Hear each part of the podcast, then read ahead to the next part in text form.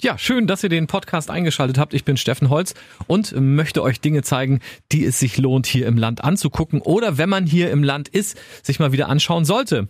Und da äh, bin ich an einen Ort gegangen, der ist ziemlich gruselig. Und äh, ich war ja unterwegs gewesen für unseren Antenne MV Reiseführer 100 Dinge, die man in Mecklenburg-Vorpommern erlebt haben muss, um dafür auch Fotos zu machen. Und für den Gespensterwald in Nienhagen, da braucht man schon bestimmtes Licht, eine bestimmte Tageszeit und eine bestimmte Stimmung, die dann auf dem Foto wieder zu finden sein soll. Und das war gar nicht so einfach, da den richtigen Tag zu finden. Entweder hatte ich keine Zeit oder das Wetter war nicht ordentlich. Es war zu schön, zu sonnig oder es war zu nass, zu regnerisch.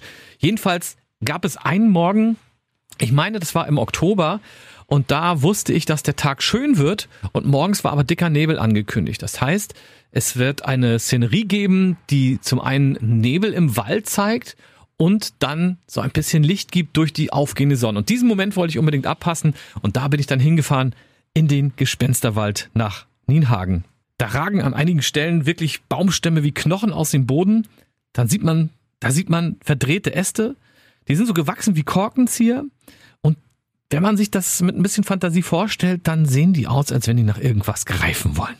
Ja, im Hintergrund ist das Meeresrauschen zu hören und diese einmalige Kulisse, die erlebt man an der Ostseeküste zwischen Warnemünde und Heiligendamm. Und dieses äh, wirklich verkorkste und bizarre Aussehen von den Bäumen und den Buchen hauptsächlich, das kommt daher, weil die immer dem Einfluss der salzhaltigen, feuchten Luft ausgesetzt äh, gewesen sind und immer noch sind.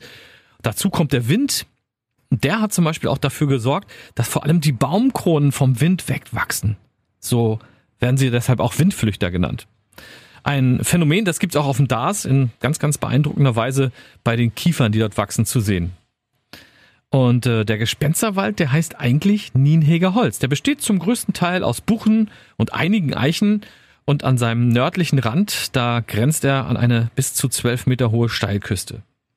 Mehrere kleine Pfade führen zum Strand runter, sodass man dann auch je nach Jahreszeit auch ein erfrischendes Bad nach dem Besuch und dem Wandern durch den Gespensterwald machen kann.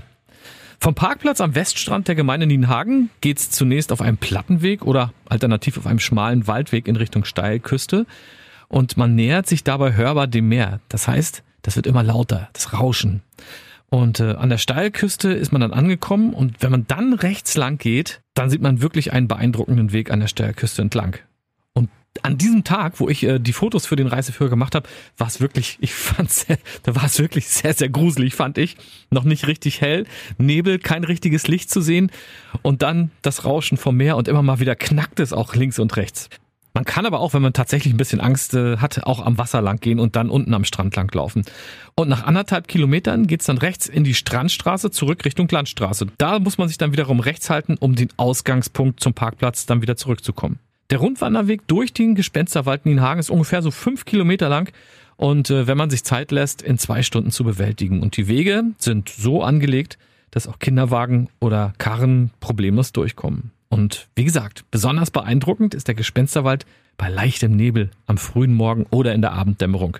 Ganz wichtig, Fotoapparat dann nicht vergessen. Und äh, Verliebte finden hier auch eine unglaubliche Kulisse für zauberhafte Fotos.